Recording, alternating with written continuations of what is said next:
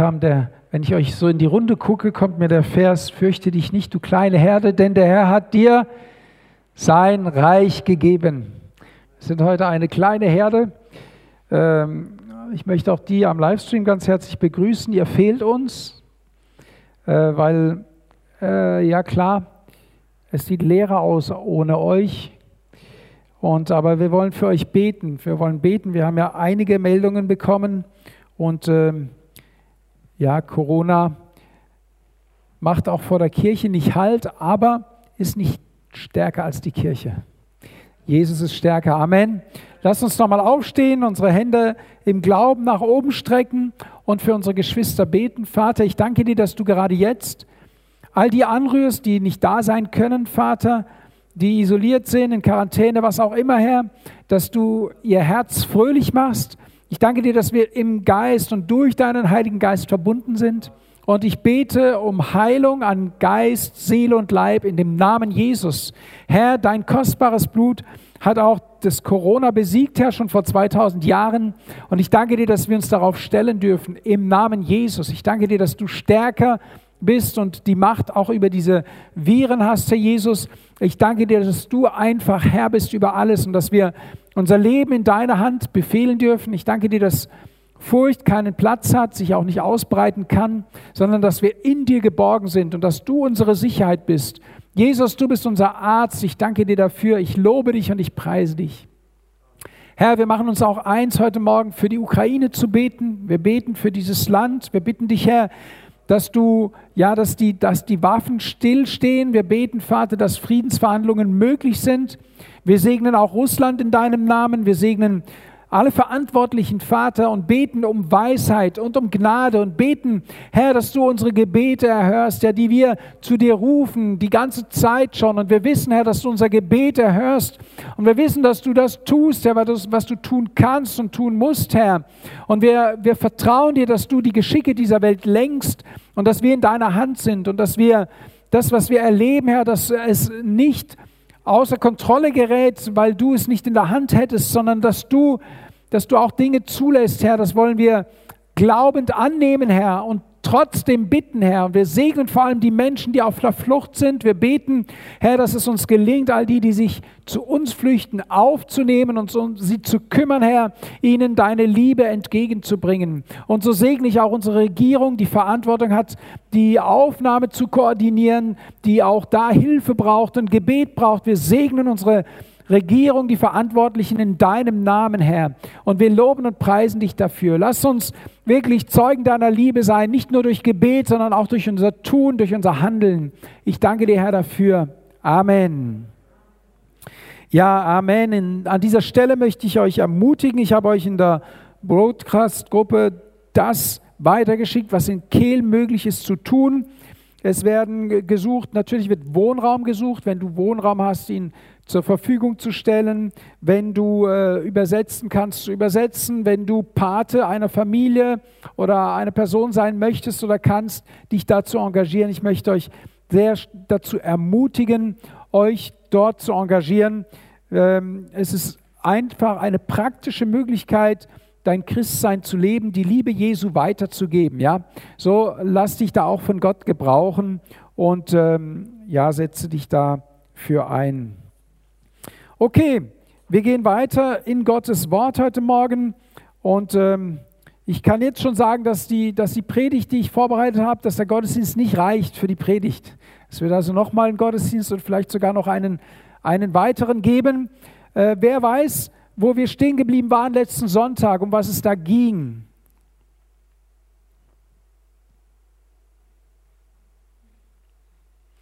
Gott redet, haben wir gelernt, durch das Alte Testament. Gott redet durch das Neue Testament und Gott redet durch seinen Heiligen Geist. Und äh, an diesem Thema möchten wir heute weitermachen und wir haben dann in 1. Mose im 24. Kapitel eine Geschichte gesehen, die äh, sehr viele Parallelen hat, wie der Heilige Geist ist, nämlich der Knecht Abrahams Er ist ein Symbol oder wie ein Synonym für das, wie der Heilige Geist ist und auch für das, wie ein Mensch ist, der sich vom Geist Gottes leiten lässt. Und deswegen, äh, ich empfehle euch auch zu Hause nochmal dieses Kapitel nachzulesen, weil wir bewegen uns jetzt den letzten Sonntag, diesen Sonntag und den nächsten mit Sicherheit auch noch an diesem Ort im Alten Testament und beschäftigen uns mit der Persönlichkeit des Heiligen Geistes. Denn ich glaube, da rede ich jedem aus der Seele, wir möchten doch, dass der Heilige Geist spricht. Wir wünschen uns, dass Gott authentisch heute in unsere Zeit hinein redet und dass wir ihn erkennen und dass wir sein Wort oder sein Reden verstehen. Gibt es außer mir jemand, der den Heiligen Geist reden hören möchte? Okay, dann äh, bin ich in guter Gesellschaft. Ich fasse zusammen, was wir letztes Mal gehört haben. Jesus spricht durch seinen Heiligen Geist und dieser Heilige Geist heißt es, er leitet uns in alle Wahrheit und verkündet uns das Zukünftige. Das heißt, wir leben in einer Zeit, wo die Zukunft ungewiss ist. Umso wichtiger ist es, dass wir den Heiligen Geist haben, weil er will uns auch das Zukünftige verkündigen. Das heißt, den Heiligen Geist zu kennen, seine Stimme zu erkennen, ihn zu hören, ist auch gleichzeitig ein Schutzfaktor, nicht in die Irre geführt zu werden von irgendwelchen Dingen, von irgendwelchen Theorien, sondern die Gewissheit zu haben, was Gott spricht. Weil der Heilige Geist spricht ja das, was Gott spricht. Und wir sollen eben nicht so wie, wie Unwissende sein, sondern die Bibel sagt, dass wir Bescheid wissen sollen. Wir sollen eigentlich in der Lage sein, die Zeiten zu beurteilen. Wir sollen nicht äh, sagen, ja, was, was, wird jetzt passieren, jetzt ist Krieg und äh, was, was kommt als nächstes, sondern die Bibel lehrt uns, dass Krieg kommt. Die Bibel lehrt uns, dass Hungersnöte kommen, dass Seuchen kommen. Und der Heilige Geist hilft uns, in der Zeit, in der wir leben, einzuordnen, wo befinden wir uns denn eigentlich in der Zeitgeschichte. Und noch etwas tut der Heilige Geist, er gibt uns Frieden und auch Sicherheit, dass wir keine Angst haben brauchen. Du brauchst, wenn du an Jesus glaubst und ihm nachfolgst, keine Angst zu haben.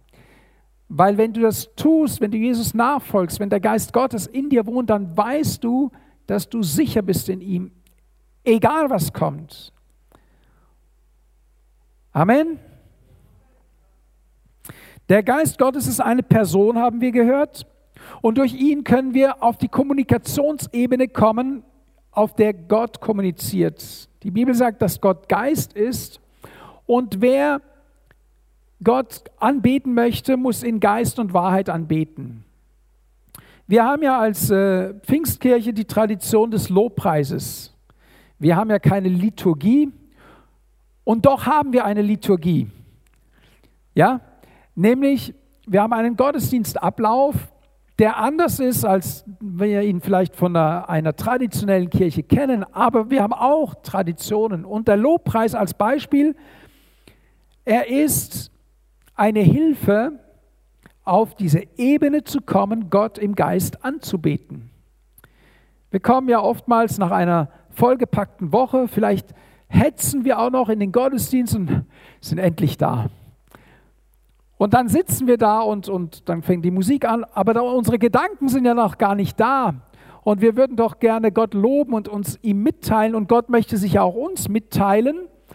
Und der Lobpreis hilft uns, vor Gott zu kommen und gerade auch wenn wir in Zungen anbeten, auf die geistliche Ebene zu kommen, auf der Gott kommuniziert und kommunizieren möchte, im Geist Gott anzubeten. Und Gott freut sich darüber. Und das ist eine ganz normale Übung eines Christen. Auf die Ebene mit Gott kommunizieren, auf der Gott mit uns kommunizieren möchte.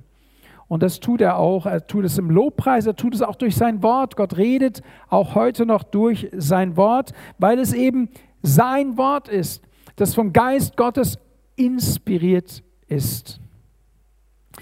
Der Heilige Geist, haben wir auch gehört, will nicht nur reden, sondern er will auch leiten. Es hilft nichts, wenn der Heilige Geist redet, wir aber dann auf sein Reden nicht reagieren, nicht handeln, dann verpufft sozusagen das Reden Gottes und hat keine Auswirkungen. Ihr erinnert euch sicherlich an das Kartenmaterial, so habe ich versucht zu veranschaulichen, wenn wir ein, einfach so sehen wie ein Navigationsgerät, da muss was hinterlegt sein, damit überhaupt das System dich leiten kann. Es empfängt zwar ein Signal von einem Satelliten, wenn aber im Navigationssystem nicht etwas hinterlegt ist, das Kartenmaterial, dann hilft dieses Signal auch nicht. Das heißt, das Neue, das Alte Testament ist es Kartenmaterial, auf das auch der Heilige Geist zurückgreift, um uns zu leiten. Und das, was geschrieben steht, ich sage mal, die, die Straßen, die Hauptstraßen, ja, die Autobahnen, das alles ist ja schon da. Wir wollen ja manchmal dass der Heilige Geist uns leitet, wenn wir von der Straße abgehen ins Gelände und dann im Nirgendwo landen und sagen, Geist Gottes, jetzt leite mich. Und vergessen dabei, es gibt aber Straßen, die dahin führen, wo wir hinwollen und die sollten wir erstmal benutzen. Und dann, wenn es keine Straße gibt, manchmal gibt Gott uns Sonderaufträge, dann brauchen wir die Leitung des Heiligen Geistes. Die Iris, wenn ich das als Beispiel sagen darf, sie hat heute Morgen was Nettes erzählt, sie war auf dem Friedhof und dann spürte sie, wie der Geist Gottes ihr sagt, geh doch noch da und dahin. Und dann hatte sie dort ein tolles Gespräch. Das steht nicht in der Bibel. Ja? Dafür gab es auch keinen Plan, sondern das war der Zeitplan Gottes an diesem Tag für die Iris, geleitet zu werden durch den Heiligen Geist dorthin, wo der Geist Gottes sie gerade gebrauchen möchte. Und da wollen wir ja hinkommen. Aber ohne die Grundbasis zu haben, wird es schwierig. Deswegen ist es wichtig, dass wir uns mit Gottes Wort beschäftigen. Wir müssen unsere geistlichen Ohren spitzen und unsere geistlichen Augen öffnen. Dann erkennen wir, oh, der Geist Gottes möchte mich ja gerade da oder dort gebrauchen. Das Ziel ist von Gott vorgegeben und der Heilige Geist hält sich an dieses Ziel. Also der Heilige Geist wird nie etwas sagen, dich etwas heißen, zu tun, was mit dem Wort Gottes, mit der Bibel nicht übereinstimmt. Ganz, ganz wichtig dass wenn du mal eine verrückte Idee hast und dann kannst du es einfach prüfen anhand von Gottes Wort, ob das dem entspricht, wie Gott tickt oder ob das nicht dem entspricht, wie Gott tickt. Und der Heilige Geist hat die Aufgabe, die Braut zu suchen, zu finden und sie für die Begegnung mit dem Bräutigam vorzubereiten. Und das ist auch ein Sinnbild auf Jesus. Jesus ist der Bräutigam, die Gemeinde ist die Braut Jesu Christi und der Heilige Geist bereitet uns zu. Wir sind in einer Vorbereitungsphase, um eines Tages Jesus, den Bräutigam, zu begegnen. Ich gebe zu, dass es für uns Männer nicht immer so einfach ist, uns als Braut zu sehen oder zu verstehen. Aber ich denke, die Frauen müssten das sehr gut nachvollziehen können, vor allem die, die geheiratet haben. Also die Gemeinde ist die Braut Jesu und sie wird zugerüstet, sie wird hübsch gemacht, um eines Tages Jesus zu begegnen. Und der Heilige Geist ist uns dabei eine Hilfe und er unterstützt uns dabei. Es heißt auch in Offenbarung am Ende der Bibel, der Geist und die Braut sprechen kommen. Also der Heilige Geist und die Gemeinde Jesu lädt die Welt ein, zu Jesus zu kommen. Es ist ein Zusammenspiel. Deswegen ist es so wichtig, dass wir uns mit dem Heiligen Geist befassen. Wir, wir müssen den Heiligen Geist kennen. Wir sollen ihn kennen und er möchte sich uns ja auch mitteilen. Er möchte, dass wir ihn kennenlernen. Und ich möchte euch ein Stück weit helfen, auch lehren, dass ihr dahin kommt, zu sagen, ja, mein Leben ist vom Geist Gottes geleitet. Ich höre Gott reden durch das Alte Testament, ich höre ihn auch reden im Neuen Testament, aber ich höre ihn auch ganz konkret reden in meinem Leben hier und heute.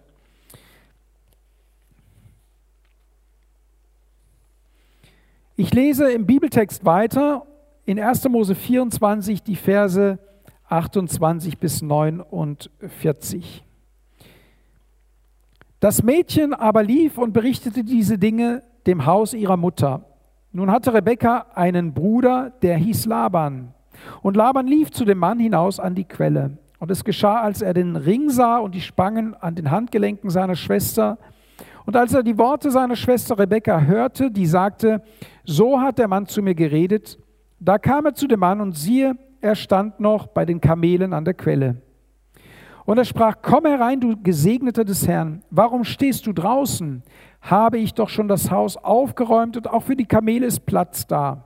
Da kam der Mann ins Haus und man sattelte die Kamele und ab und gab den Kamelen Stroh und Futter, ihm aber Wasser, um seine Füße zu waschen und die Füße der Männer, die bei ihm waren. Dann wurde ihm zu essen vorgesetzt. Er aber sagte, ich will nicht essen, bis ich meine Worte geredet habe. Und er sagte, rede. Da sagte er, ich bin Abrahams Knecht. Der Herr hat meinem Herrn sehr gesegnet, so dass er groß geworden ist. Er hat ihm Schafe und Rinder gegeben, Silber und Gold, dazu Knechte und Mägde, Kamele und Esel. Und Sarah, die Frau meines Herrn, hat meinem Herrn einen Sohn geboren, nachdem sie schon alt geworden war. Dem hat er alles, was er hat, übergeben. Mein Herr aber hat mich schwören lassen und gesagt, du sollst für meinen Sohn nicht eine Frau von den Töchtern der Kanaaniter nehmen, in deren Land ich wohne, sondern zu dem Haus meines Vaters und zu meiner Sippe sollst du gehen und dort für meinen Sohn eine Frau nehmen. Und ich sagte zu meinem Herrn, vielleicht will die Frau mir nicht folgen. Da sagte er zu mir, der Herr, vor dessen Angesicht ich gelebt habe, wird seinen Engel mit dir senden und wird deine Reise gelingen lassen, dass du für, deinen, für meinen Sohn eine Frau aus meiner Sippe und aus dem Haus meines Vaters nimmst. Dann bist du frei von dem Schwur. Wenn du zu meiner Sippe kommst und wenn sie sie dir nicht geben, dann, ist, dann bist du entlastet von dem Schwur. So kam ich heute zu der Quelle und sprach, Herr, Gott meines Herrn Abraham, wenn du doch gelingen geben wolltest zu meinem Weg, auf dem ich gehe, siehe, ich stehe bei der Wasserquelle. Möge es nun geschehen, dass das Mädchen, das herauskommt, um zu schöpfen, und zu dem ich sage, gib mir doch ein wenig Wasser aus deinem Krug zu trinken, und dass dann zu mir dies diese Frau sei, dass, das, dass dann zu mir sagt, trinke du und auch deine Kamele will ich schöpfen, dass dies die Frau sei, die der Herr für den Sohn meines Herrn bestimmt hat. Ich hatte in meinem Herzen noch nicht ausgeredet, siehe, da kam Rebekka heraus mit ihrem Krug auf ihrer Schulter, und sie stieg zur Quelle hinab und schöpfte. Da sagte ich zu ihr, gib mir doch zu trinken. Und eilends ließ sie ihren Krug von ihrer Schulter herunter und sagte, trinke, und auch deine Kamele will ich tränken. Da trank ich, und sie tränkte auch die Kamele. Und ich fragte sie und sprach, wessen Tochter bist du? Und sie sagte, die Tochter Betuels, des Sohnes Nahors, den Milka ihm geboren hat. Und ich legte den Ring an ihre Nase und die Spangen an ihre Handgelenke. Dann verneigte ich mich und warf mich vor dem Herrn nieder und dankte dem Herrn, dem Gott meines Herrn Abraham, der mich den rechten Weg geführt hatte, die Tochter des Bruders meines Herrn für seinen Sohn zu nehmen. Und nun, wenn ihr Gnade und Treue an meinem Herrn erweisen wollt, so teilt es mir mit, und wenn nicht, so teilt es mir auch mit, und ich werde mich zur rechten oder zur linken wenden. Vater, ich danke dir für dein Wort. Und Heiliger Geist, ich danke dir, dass du uns durch dieses Wort heute Morgen lehrst, damit wir dich kennenlernen, damit wir dich verstehen und damit wir dich erfahren und damit du wirklich in unserem Leben ja uns leiten kannst. Wir wollen auf dich hören, Heiliger Geist. Gib uns Ohren zu hören und gib mir einen Mund, Herr, gesalbt dein Wort zu predigen, damit das, was du sagen willst, gesagt wird. Ich danke dir, Herr, dafür. Amen. Es ist doch interessant, dass der Knecht hat so eine Idee und sagt sich, Gott, wenn es irgendwie möglich ist, es wäre ganz toll, wenn also ein Mädchen kommt, und dann haben wir ja gerade gelesen, was er sich so vorstellt, und dann kommt tatsächlich jemand, der diese Handlungen vollführt. Und da sind wir schon bei einer Eigenschaft, wie wir mit dem Heiligen Geist kooperieren können oder auch leben können. Es ist viel einfacher für den Heiligen Geist, darauf einzugehen, wenn wir, ich sage mal, Bedingungen stellen. Also ich meine, wir können ja Gott keine Bedingungen stellen, aber wenn wir sagen, Gott, ich bräuchte jetzt ganz dringend Antwort für meine Lebenssituation oder für irgendeine Situation. Wenn also das und das geschieht, dann nehme ich es aus deiner Hand. Und wenn es nicht geschieht, dann lasse ich es auch sein. Versteht ihr, was ich meine? Und der Heilige Geist geht ja hier genau auf das ein, was der Knecht gebetet hat. Genau das kommt. Und da sehen wir auch, Gott kommuniziert auch auf Wegen, die wir verstehen, die uns zugänglich sind. Gott ist nicht kompliziert. Der Heilige Geist ist nicht kompliziert, sondern er weiß, wie wir ticken und er kann sehr wohl auf unsere Bitten eingehen. Wichtig ist, dass wir mit ihm so kommunizieren und wenn wir wissen, dass er eine Person ist, dann können wir so mit ihm reden. Du kannst sagen, ein praktisches Beispiel für uns heute, wenn du eine Arbeitsstelle suchst, kannst du sagen, Gott, ich bewirb mich dorthin. Und wenn es so und so kommt, dann glaube ich, dass du mich dort gebrauchen möchtest, dass das mein Arbeitsplatz ist. Du kannst sagen, und wenn eine Absage kommt, Gott, dann weiß ich, dass du mich dort nicht haben willst. Du sagst ja, das ist ja einfach. Absagen habe ich schon viele gekriegt. Aber schau mal, wenn du wirklich glaubst, dass Gott dich führt und dein Leben führt, kann er eine Absage oder eine Zusage machen? Kann er dafür sorgen, dass du von einem Arbeitgeber eine Absage oder eine Zusage kriegst? Brauchst dich gar nicht ärgern, wenn du eine Absage kriegst und du sagst, oh, du hast vor mit Gott ausgemacht, der, der mir zusagt, ich weiß, das ist die Stelle, wo du mich haben willst, und der, der mir absagt, ich weiß, das ist die Stelle, wo du mich nicht haben willst.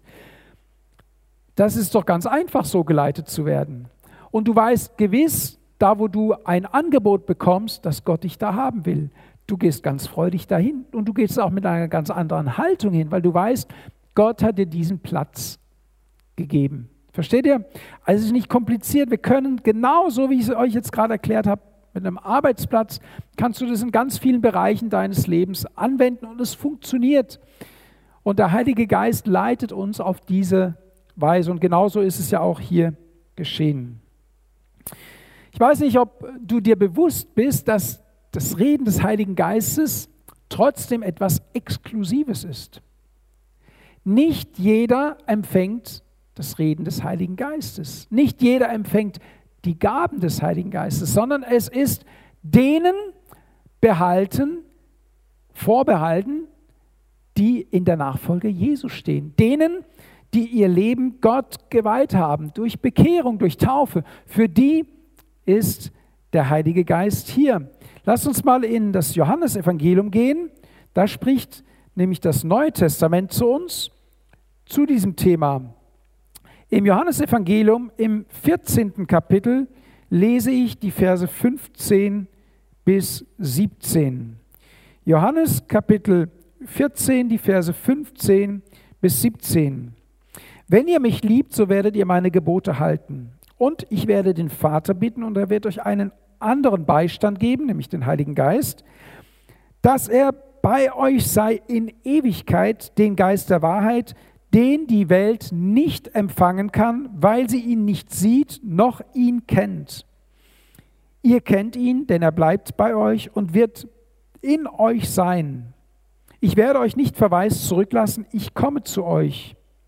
Noch ein kleines und die Welt sieht mich nicht mehr. Ihr aber seht mich. Und weil ich lebe, werdet auch ihr leben. Hier steht ganz klar, die Welt kann den Heiligen Geist nicht empfangen. Es gibt also, ihr, eigentlich seid ihr hier in einem Exklusivstatus. Ihr habt den Heiligen Geist bekommen, weil er euch von Jesus, von Gott versprochen worden ist. Das heißt ja nicht, dass er für andere nicht zugänglich werden soll. Ja, wir sollen ja als Kirche uns nicht abschotten und uns dann nur noch um uns selber drehen. Jeder von euch, der sich bekehrt hat, weiß, dass er ein Leben vor seiner Bekehrung hatte, ohne den Heiligen Geist. Und heute hast du den Heiligen Geist empfangen, weil du dich Gott hingegeben hast. Es ist ein Privileg, den Heiligen Geist zu haben und wir sollten es wertschätzen und Gott unwahrscheinlich dankbar sein. Jeden Tag Gott dafür danken, dass er uns seinen Heiligen Geist gegeben hat. So etwas gibt es nirgends sonst auf dieser Welt. In keiner Religion kannst du einen Geist empfangen. Du kannst Dämonen empfangen, aber den Geist Gottes kriegst du nur bei Jesus. Nur über den Gott der Bibel kannst du den Geist Gottes empfangen. Das gibt es sonst nirgends, in keiner Religion. Und der Heilige Geist ist etwas, es heißt hier, Jesus sagt, er wird ewig in euch bleiben. Es ist ja eine Garantie für dich, dass du, wenn du hier von dieser Erde gehst, weiterlebst. Dass das Leben nach dem Tod hier weitergeht, weil der Heilige Geist bei dir bleibt in Ewigkeit. Die Bibel sagt, er ist die Anzahlung auf unser Erbe. Er ist wie ein Pfand, das du schon jetzt und heute hast, in der Hand hältst und es gibt dir die Sicherheit, dass du in Ewigkeit etwas erwarten kannst, weil du es eben schon hier auf der Erde hast. In Epheser 1, Vers 13 und 14 heißt es, in ihm seid auch ihr, nachdem ihr das Wort der Wahrheit, das Evangelium eures Heils gehört habt und gläubig geworden seid, versiegelt worden mit dem Heiligen Geist der Verheißung. Das wird die Pfingstpredigt werden, versiegelt mit dem Heiligen Geist. Wenn etwas versiegelt ist, dann ist es durchdrungen davon, dann ist es festgemacht davon, dann ist es, dann ist es eine absolute Sicherheit und Tatsache. Wir sind mit dem Heiligen Geist versiegelt. Und das ist ein Prozess, der ganz wichtig ist. Es ist wichtig, dass du nicht bei deiner Bekehrung und bei deiner Taufe stehen bleibst.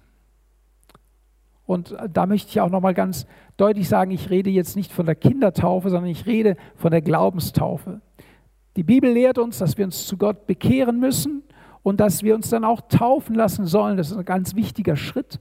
Und dann ist es wichtig, dass du dich nach dem Heiligen Geist ausstreckst, dass du nicht stehen bleibst bei Bekehrung und Taufe, sondern dass du nach diesem Heiligen Geist Ausschau hältst und dich danach ausstreckst und sagst, Gott, ich will jetzt von deinem Heiligen Geist versiegelt werden. Ich will, dass meine Bekehrung, meine Taufe besiegelt werden durch deinen Heiligen Geist. Und ich ermutige dich, dran zu bleiben, dran zu bleiben, bis du den Heiligen Geist hast, bis du die Gabe des Heiligen Geistes hast. Die Bibel sagt, dass wir die Taufe im Heiligen Geist brauchen. Die Bibel sagt, dass die Taufe im Heiligen Geist sich manifestiert durch das Zungenreden, durch das Loben von Gott, wie wir es heute Morgen im Lobpreis gemacht haben, Gott anzubeten. Und das ist nicht exklusiv für einzelne Christen gedacht, sondern das ist etwas, das Gott jedem Christen geben möchte. Jedem, der sich zu Jesus bekennt, ist dieses Versiegeln zugesagt. Und deswegen ermutige ich, es ist leider so, dass es äh, verloren gegangen ist, auch in den Gemeinden, auch in den Pfingstgemeinden, sich nach dem Heiligen Geist auszustrecken und mit ihm getauft zu werden. Aber Gott und Jesus tauft auch heute noch im Heiligen Geist. Amen. Ein Christsein ohne die Taufe im Heiligen Geist, da fehlt das Feuer. Da fehlt das, das was, was dich durchdringt, was brennt. Schaut mal, nehmt doch einfach den Petrus als Beispiel. Der Petrus war vor Pfingsten ein ängstliches Hemfele Pempfele, sagt ein Pastor, dem ich immer gerne zuhöre. Ein, ein Angsthase, ein Sorgenkind, ein Problemfall. Und dann kommt der Heilige Geist und auf einmal lösen sich die Ketten, er kommt in eine Freiheit hinein, er kommt in eine Freude hinein, er kommt in eine Kühnheit hinein und sagt dann auf einmal vor der Obrigkeit, ich kann gar nicht anders, als von dem zu reden, was ich gehört habe. Ich, es muss raus, es muss raus aus mir. Und das ist, was der Heilige Geist tut. Der Heilige Geist, er durchdringt uns und er verändert uns. Wir sind durch den Heiligen Geist werden wir auch in unserem Persönlichkeit, in unserem Charakter verändert. Äh, glaube nicht dieser Theorie, die ja die, die Psychologie lehrt, dass ein Charakter sich nicht mehr verändern kann. Wenn du ein Choleriker bist, dann bist du dein Leben lang ein Choleriker. Bist du ein Sanguiniker, bist du das dein Leben lang und Phlegmatiker und wie, und wie sie alle heißen. Ja? Vier Stück gibt es sogar, aber ich so. Ja klar, du hast schon die Tendenz, aber Gott ist in der Lage, deinen Charakter zu verändern. Das, was kein Mensch kann, das, was kein Studium kann, das, was kein autogenes Training hinbekommt, der Heilige Geist schafft es aus dir, etwas zu machen, was anders ist, als es vorher war. Die Bibel sagt, das Alte ist vorbei, Neues ist geworden und wir hatten früher ein Lied, das haben wir gesungen mit, mit aller Freude. Eine neue Schöpfung hieß es. Nie mehr verloren. Das Alte ist vorbei. Sieh, ich bin neu geboren. als Überwinder und noch viel mehr eine neue Schöpfung, preis dem Herrn, schuf er. Ging es weiter. Gott schafft in uns durch seinen Heiligen Geist diese Neuschöpfung, aber er erzwingt sie nicht, sondern er lässt es dich entscheiden, ob du dich mit auf diesen Weg begibst. Und ich ermutige dich heute Morgen, begib dich mit auf diesen Weg. Lass den Heiligen Geist in deinem Leben Einfluss nehmen. Wir werden auch sehen, dass der Knecht Abrahams auch Einfluss nimmt bis in die Familie, bis in die Beziehung hinein, bis in Persönlichkeit hinein und auch herausfordert und sagt, willst du diesen Weg mit mir gehen? Wir werden aber auch sehen, dass der Heilige Geist sich eben nicht aufzwängt. Der Heilige Geist, er ist derjenige, der den Reichtum Jesu verwaltet. Letzten Sonntag sagte ich, er ist der Prokurist, er hat die Vollmachten und er darf und kann und er tut es auch. Die Bibel sagt, der Geist teilt jedem aus, wie er will. Du kannst also nicht hingehen wie der eine Zauberer, der dem Paulus hinterhergelaufen ist, der Simon, und der wollte auch die Gaben des Geistes bekommen. Und der Paulus muss ihn zurechtweisen. Man kann nicht einfach über den Heiligen Geist verfügen. Aber umgekehrt kannst du sagen, Geist Gottes, verfüge über mich. Oh, und da freut sich der Heilige Geist, wenn du sagst, ja, hey, Geist Gottes, wenn du durch mich etwas wirken kannst, dann wirke es.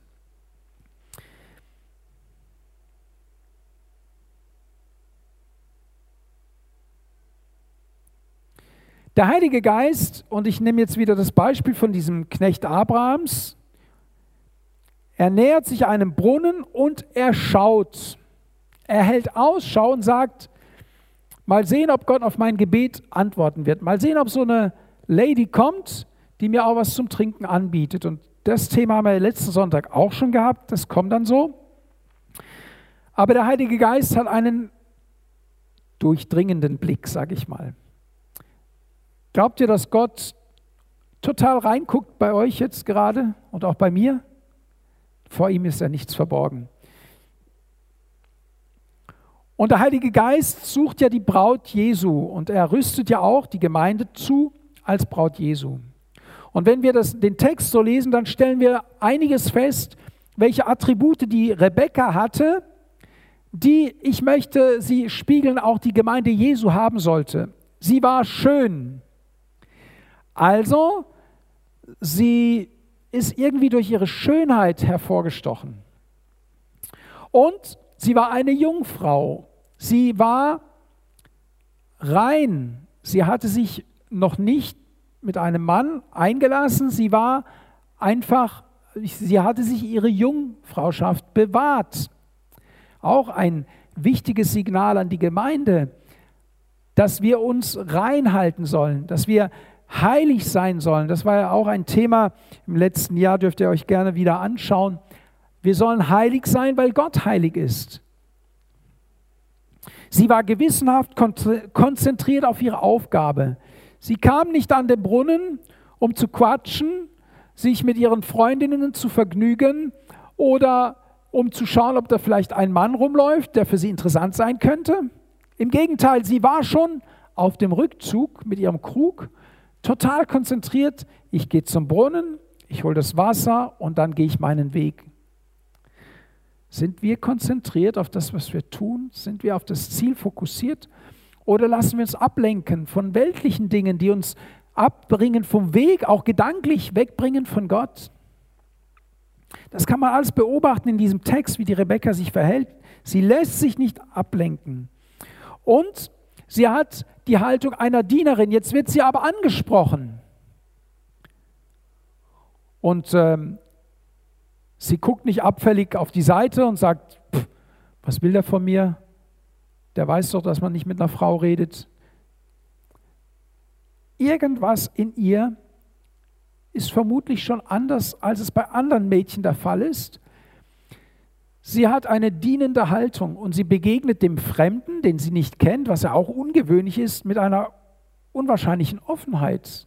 Das war damals ganz sicher nicht, äh, ganz sicherlich nicht Sitte.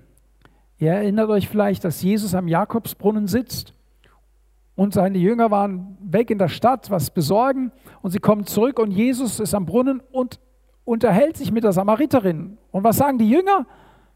Der spricht mit einer Frau. Mit Frauen redet man doch nicht und schon gar nicht mit einer Schöpferin, die hier ihren Dienst tut, die, da soll sie in Ruhe lassen. Versteht ihr? Es ist also ungewöhnlich, dass dieser, der, der Knecht Abrahams hatte Knechte dabei, die hätten ihm ja Wasser schöpfen können. Also da, da hätte es tausend Argumente geben können für die Rebecca zu sagen, sag mal, du hast hier deine Kamele, du hast deine Knechte und ich hole jetzt Trinken für zu Hause und lass mich gehen. Und vielleicht auch in die Runde zu rufen, ey, da macht mich blöd an. Ja? Wir müssen, wir müssen das ein bisschen versuchen, in unsere Zeit reinzubringen. Ja? Zu sagen, ey, und dann zu erkennen, wie tickte die Rebecca, was hatte sie für eine Charaktereigenschaft. Sofort in ihr, ja, wenn der mich was bittet, dann kann ich nicht Nein sagen. Dann gib ich. Ich gebe und sie lässt den Krug ab und sie gibt, sie zeigt eine dienende Haltung. Und dann kam er zu den Spritpreisen letztes Mal, sagt, dein LKW tanke ich auch noch. Sie ist fleißig, sie ist sich nicht zu fein, sie lässt den Krug runter und sie geht nochmal ans Wasser, sie schöpft nach.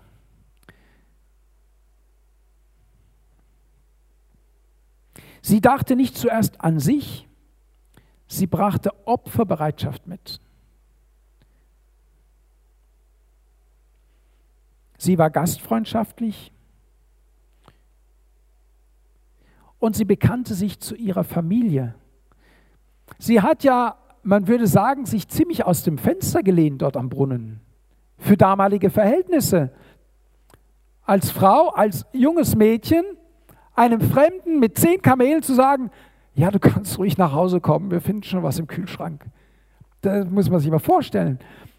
Sie sagt, hey, wenn ihr zu uns kommt, ist Platz für euch da. Wenn ihr zu uns kommt, dann decken wir den Tisch und versorgen eure Kamele. Schaut mal, wie, wie gut und genial passt doch dieses biblische Beispiel in unsere aktuelle Zeit. Und wirklich, ich nehme mich mit in diese Predigt. Wir hätten wirklich Mühe, in unser Wohnzimmer jetzt einfach jemand aufzunehmen. Zu sagen, hey, egal wie viele kommen, dann wird halt das Wohnzimmer leergeräumt. Merkt ihr, wie, wie schwer wir uns tun?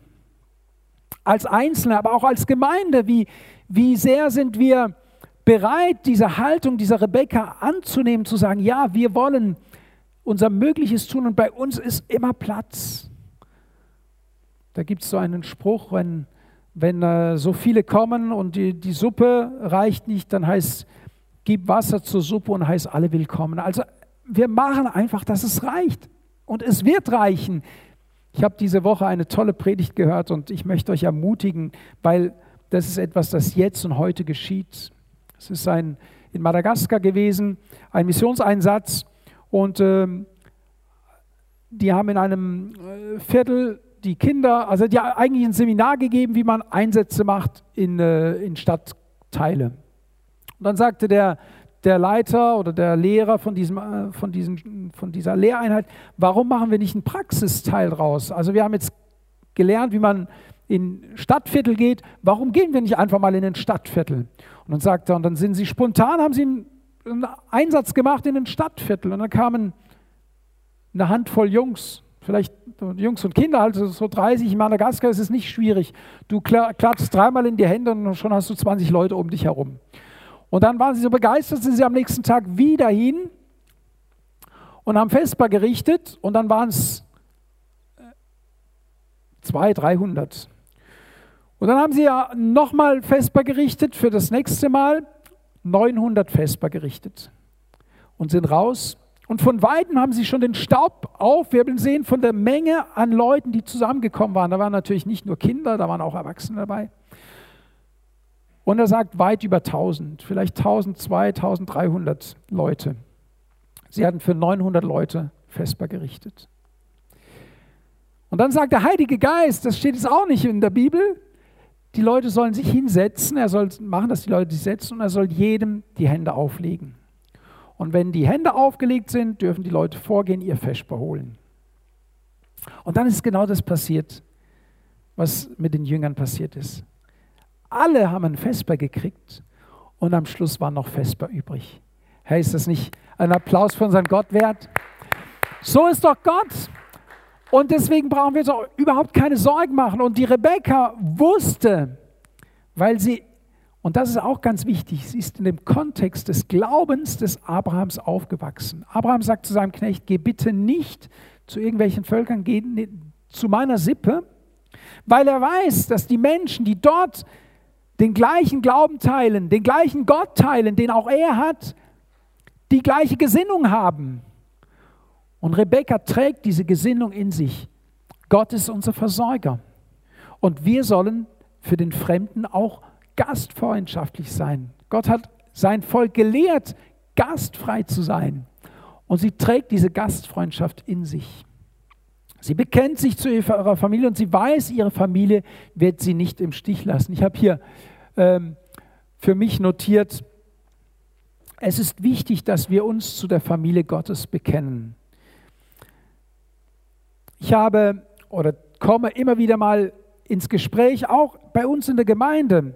Und dann lege ich immer wieder Wert darauf, dass wenn wir miteinander über die Gemeinde sprechen, dass wir, und jeder einzelne von euch das so für sich verinnerlicht hat, es ist meine Gemeinde.